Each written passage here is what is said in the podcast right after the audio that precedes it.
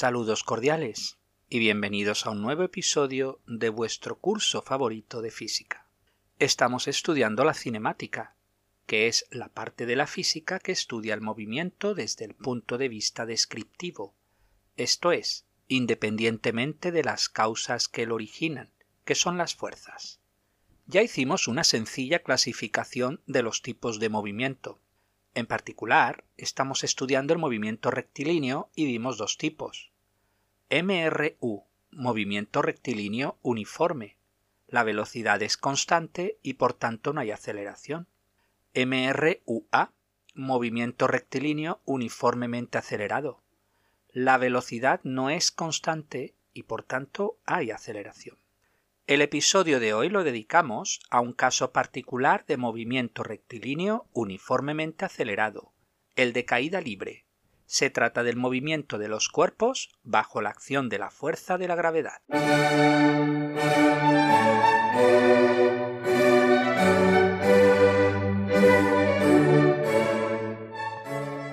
¿Qué ocurre si dejo caer un bolígrafo que tengo en la mano sin darle ningún impulso? El bolígrafo acaba en el suelo ¿Y si lanzo al aire una moneda con un impulso hacia arriba? La moneda acaba en el suelo.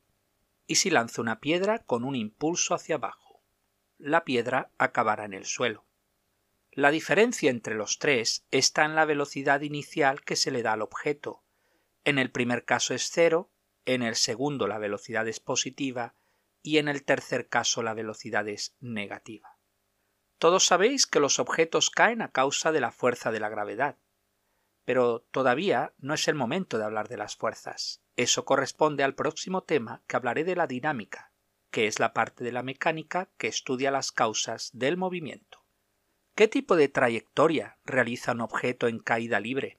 Se trata de un movimiento rectilíneo uniformemente acelerado en el que la aceleración tiene un valor de 9.81 metros por segundo al cuadrado. En el nivel IGCSE se aproxima al valor 10 metros por segundo al cuadrado. Este valor es constante y se representa con la letra G minúscula, y se denomina el valor de la aceleración de la gravedad en el planeta Tierra. En otros objetos planetarios tiene diferentes valores. Por ejemplo, el valor de la aceleración de la gravedad en la Luna es de 1.62 metros por segundo al cuadrado, y la de Marte es de 3.71 metros por segundo al cuadrado. De hecho, se puede demostrar que la aceleración de la gravedad es proporcional a la masa del objeto celestial e inversamente proporcional al cuadrado de su radio. ¿Qué ocurre si lanzamos dos objetos a la vez con masas diferentes y la misma velocidad inicial? ¿Cuál llegará primero al suelo? ¿El más ligero o el más pesado? Para responder esta pregunta, debemos viajar unos 2000 años atrás.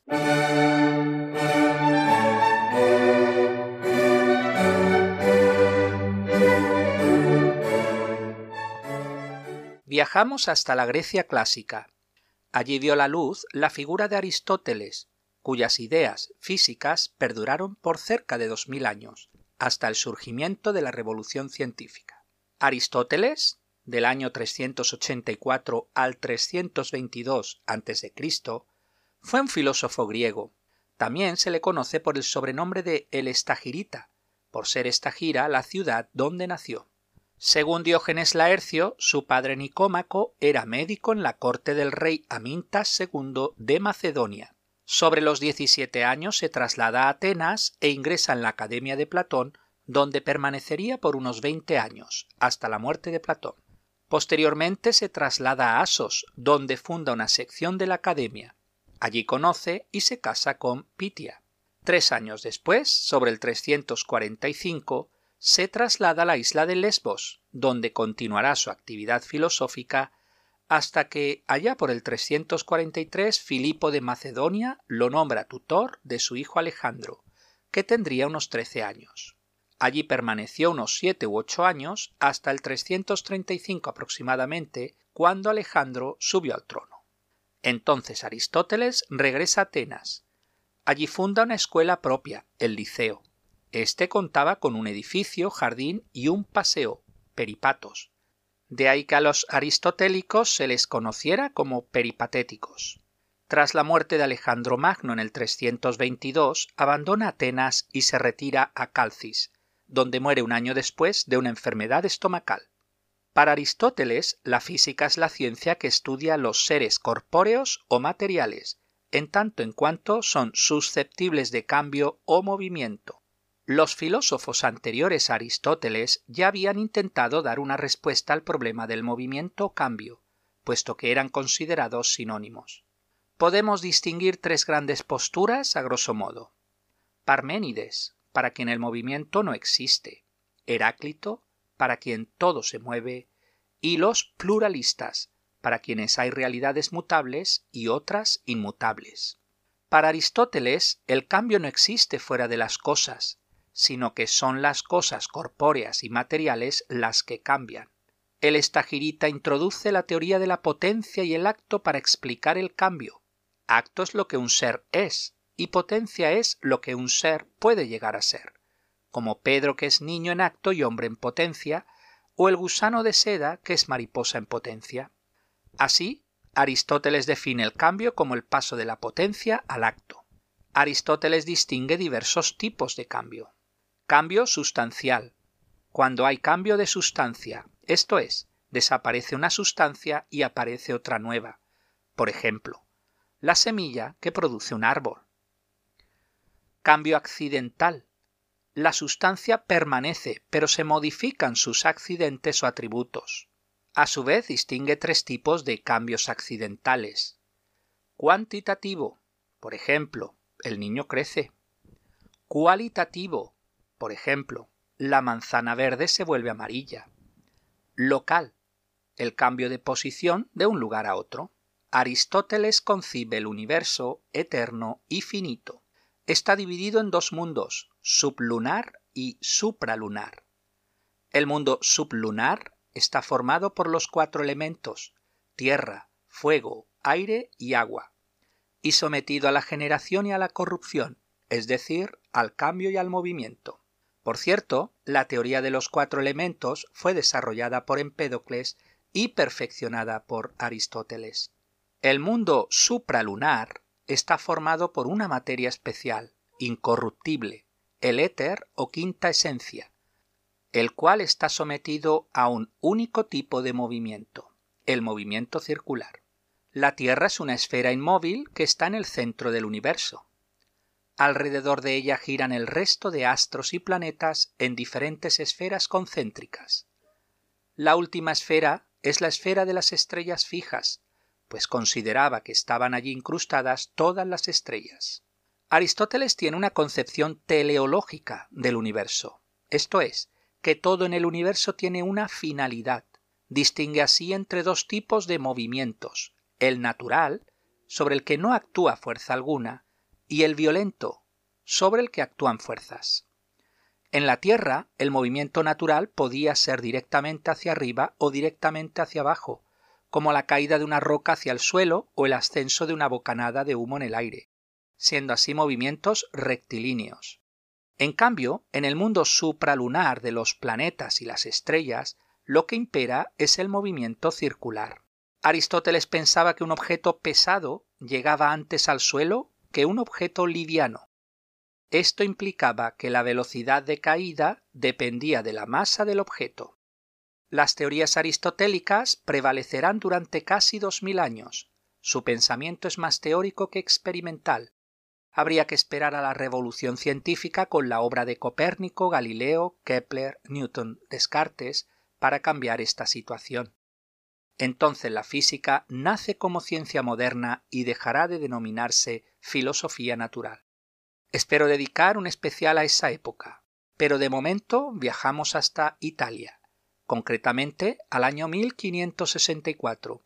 Allí nace nuestro próximo personaje, que pasará a la historia como el fundador de la ciencia moderna y de la física moderna en particular.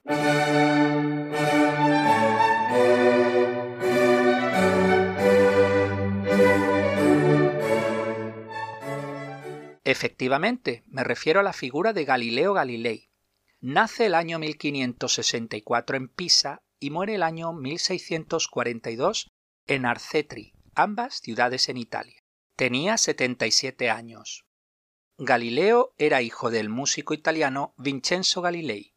En 1574 la familia se traslada a Florencia, siendo enviado a un monasterio como alumno o novicio. En 1581 ingresa en la Universidad de Pisa para estudiar medicina, pero dos años después los abandona momentáneamente para estudiar la geometría de Euclides con Ostilio Ricci en Florencia. Regresa a Pisa y tras cuatro años de estudios en medicina los abandona finalmente trasladándose en 1585 a Florencia. Allí se dedica a las clases particulares al tiempo que sigue sus investigaciones. Por entonces inventa la balanza hidrostática, instrumento para medir la densidad de un objeto sólido. En 1587 Galileo viaja a Roma, donde conoce al astrónomo jesuita Clavius, con quien mantendrá una larga correspondencia. En 1589 adquiere un puesto de profesor en la Universidad de Pisa, donde permanece hasta 1592. En esos años se dedica al estudio del movimiento. De esa época surge la historia del experimento de Galileo, según el cual dejó caer dos objetos, uno pesado y otro liviano, para ver cuál llegaba antes al suelo desde la famosa Torre de Pisa. O eso es lo que cuenta su alumno y biógrafo Vincenzo Viviani si bien los estudiosos de Galileo se decantan por pensar que probablemente nunca sucedió dicho experimento. En 1592 se traslada a la Universidad de Padua, donde permanecerá hasta 1610. Allí da clases de matemáticas y astronomía. Durante su estancia conoce a Marina Gamba, con quien tendrá tres hijos, un varón y dos mujeres. En esa época construye diversos instrumentos, como un termómetro de aire, un compás geométrico o una bomba de agua. Continúa su estudio del movimiento con el péndulo, los proyectiles y el plano inclinado. En 1609 tiene constancia del invento holandés del telescopio y se apresura a construir el suyo propio. Con él observa montañas en la Luna y cuatro de los satélites de Júpiter, publicando sus resultados en la obra Sidereus Nuncius en 1610. Ese mismo año se traslada a Florencia.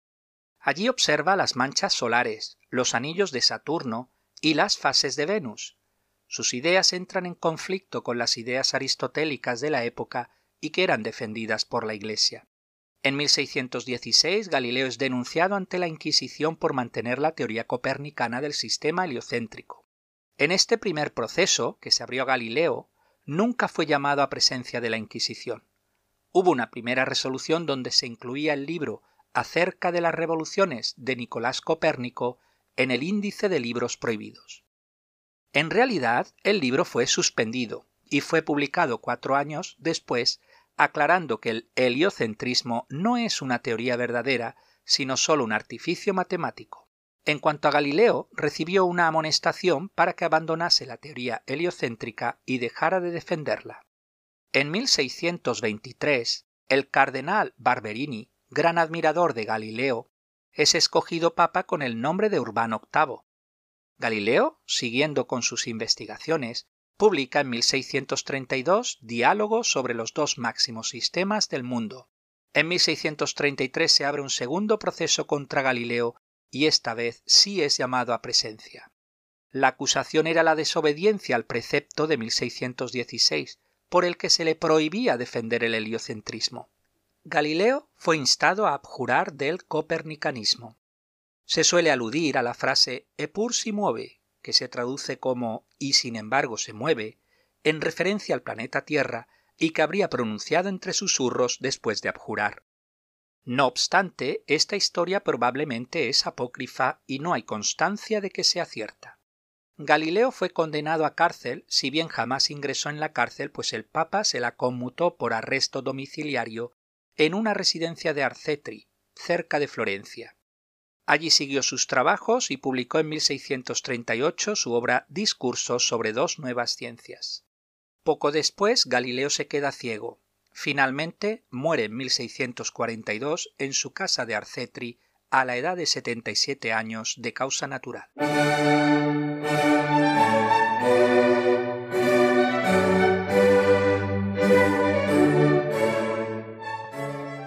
Tras las biografías de estos dos genios del pensamiento, Aristóteles y Galileo, recuperamos la pregunta inicial. Si lanzamos dos objetos, uno pesado y otro ligero, ¿cuál llega antes al suelo? Aristóteles pensaba que el pesado, mientras que Galileo demuestra que todos los objetos caen con la misma aceleración constante en ausencia de aire u otra resistencia. De hecho, Galileo encuentra la relación de que la distancia recorrida por el objeto es proporcional al cuadrado del tiempo. Si lanzamos una piedra y una hoja de papel al mismo tiempo, vemos que la piedra llega antes, mientras que si lanzamos la piedra y la hoja de papel enrollada, como en una bola, entonces caen prácticamente al mismo tiempo. La clave está en el aire que ejerce de resistencia al movimiento de caída libre. La resistencia depende de varios factores, entre ellos la velocidad del objeto, su superficie y la densidad del medio. El experimento de Galileo se puede probar en un tubo de Newton, que no es más que un tubo donde se ha extraído el aire. Utilizando un tubo de Newton, podemos comprobar cómo una piedra y una pluma llegan al mismo tiempo a la base del tubo. En 1971, el Apolo 15 realizaría en la Luna el famoso experimento de Galileo. El astronauta comandante David Scott soltó un martillo de 1,32 kilos y una pluma de unos 30 gramos desde la misma altura para comprobar que, efectivamente, llegan al mismo tiempo al suelo. Galileo tenía razón. Os dejaré el enlace al vídeo de la NASA donde podéis verlo vosotros mismos.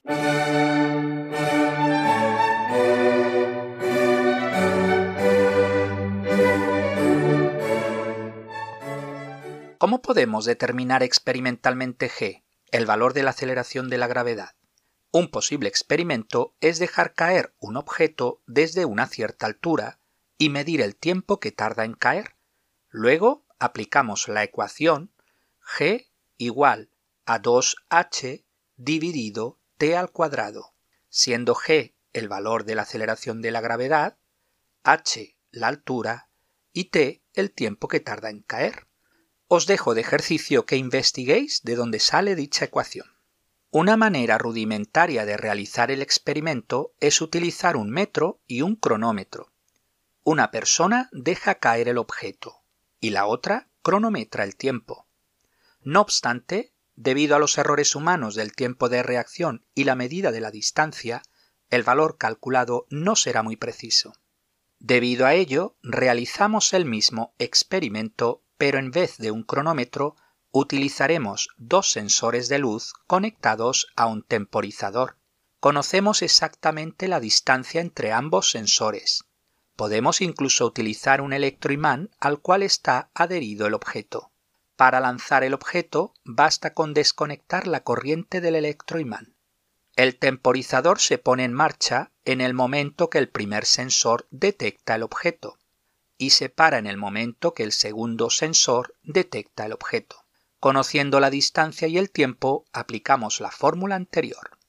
Otro experimento es utilizar un péndulo. Si conocemos la longitud y el periodo del péndulo, podemos aplicar la ecuación g igual 4pi al cuadrado por L dividido t al cuadrado, siendo g la aceleración de la gravedad, L la longitud del péndulo y t su período. Una técnica más sofisticada implica calcular el periodo del movimiento para cuerdas de diferente longitud. De esta manera tenemos una tabla. Luego dibujamos la gráfica longitud en el eje Y y periodo al cuadrado en el eje X. Obtendremos una serie de puntos que se aproximan a una recta. Podemos dibujar lo que se conoce como recta de regresión que es la recta que mejor aproxima a todos los puntos. Después se calcula la pendiente de dicha recta. Finalmente, el valor de la aceleración de la gravedad se calcula del valor de la pendiente de la recta de regresión. Hoy día podemos utilizar calculadoras científicas, una hoja de cálculo como Microsoft Excel u otro software. Entonces basta con introducir los valores de la tabla y automáticamente nos da la recta de regresión.